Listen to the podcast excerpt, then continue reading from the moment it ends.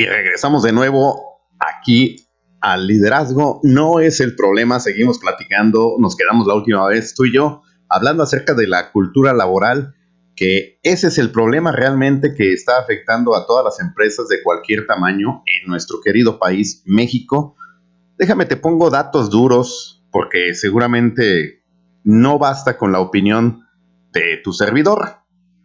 Vamos poniendo números fríos. Déjame te cuento que de acuerdo a un estudio que realizó la empresa Cronos aquí en México, la tasa promedio de ausentismo es del 7.5% de todos los días laborables del año. Pero bueno, realmente el dato preocupante es que este ausentismo se traduce a una pérdida de productividad de aproximadamente el 40%. Imagínate nada más el impacto que están teniendo las empresas por la gente que falta. Y este hecho innegable, pues está presente en empresas chicas, medianas y grandes. Ahora bien, no solamente estamos hablando de la gente que no se presenta a trabajar, sino también de la gente que llega a trabajar, pero que llega tarde. Si de algo tiene fama el mexicano, tristemente, es que es muy impuntual. Déjame te cuento que se hizo una encuesta por parte del Gabinete de Comunicación Estratégica, obviamente de México, y el resultado de esta encuesta nos dice que el 60% de los encuestados, todos ellos mexicanos, aceptaron, el 60% aceptó que llegan tarde, que llegan tarde a cualquier compromiso, ya sea del ámbito laboral, académico e incluso social. Ahora bien, también se les preguntó a las personas qué tan dispuestos estarían a esperar a algún compañero ya sea en una cita laboral, en una cita de negocios o en una cita social. El 44.6% de los encuestados, o sea, casi la mitad, aceptó que están dispuestos a esperar hasta 30 minutos. 30 minutos después de la hora del compromiso. Imagínate nada más la mentalidad que ya adquirimos, la cultura.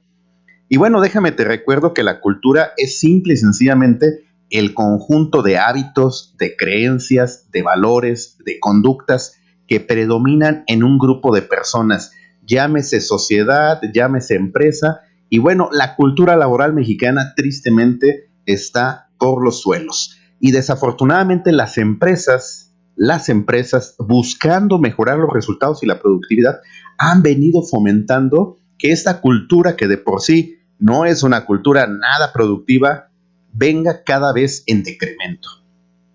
Así es, o sea, las empresas que buscan incrementar la productividad, mejorar los resultados, ser más rentable, vender o producir más, gastar menos, controlar la merma, etcétera, todos los indicadores que tú ya conoces, estas empresas, en lugar de buscar cómo mejorar o cambiar la cultura, creen erróneamente que cambiando a los líderes o buscando un líder que tenga la capacidad, que sea carismático, que tenga ciertos elementos de personalidad, va a poder modificar la cultura. Y eso es una total y absoluta mentira. Es una aberración estratégica y empresarial pretender o creer que el líder va a poder cambiar la cultura. No es así de sencillo. Puedes cambiar uno, dos, tres, cuatro, cinco, todos los gerentes todos los supervisores, todos los directivos que quieras, pero si no trabajas desde la base de la pirámide, desde la base de los cimientos, que es la cultura laboral de tu gente,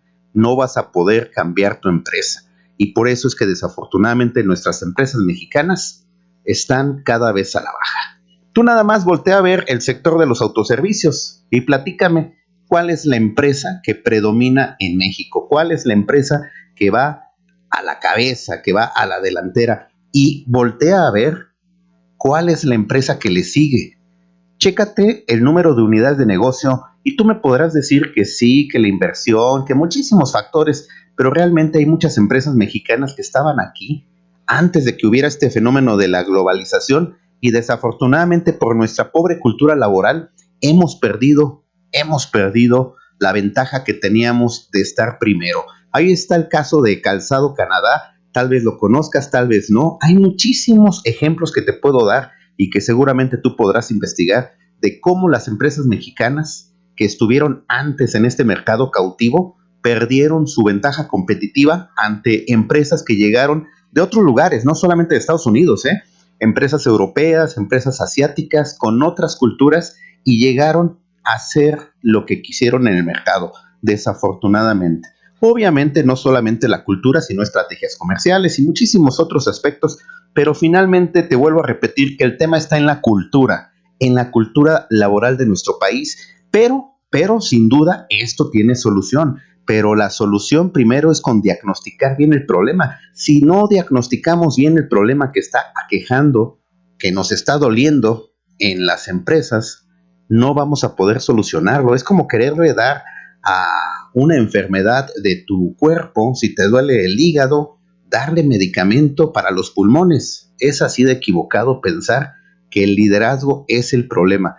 Por supuesto que el líder, por supuesto que el liderazgo tiene un factor relevante, tiene un aspecto importante en la conducta de la organización y por supuesto contribuye a la cultura, pero la cultura se tiene que cambiar de raíz. Todos esos hábitos como los que te platiqué, de la impuntualidad, de la inasistencia, del típico mexicano que trabaja y que dice, yo hago como que trabajo porque la empresa hace como que me paga. Desafortunadamente, nuestro común denominador de trabajador promedio es eso, un trabajador promedio.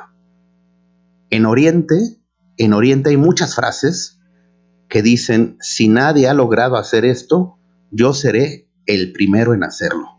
Si los demás pueden hacerlo, yo también puedo.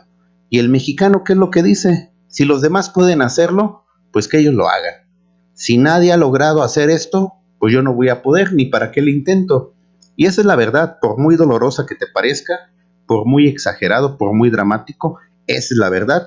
Y te invito a que me des tu opinión.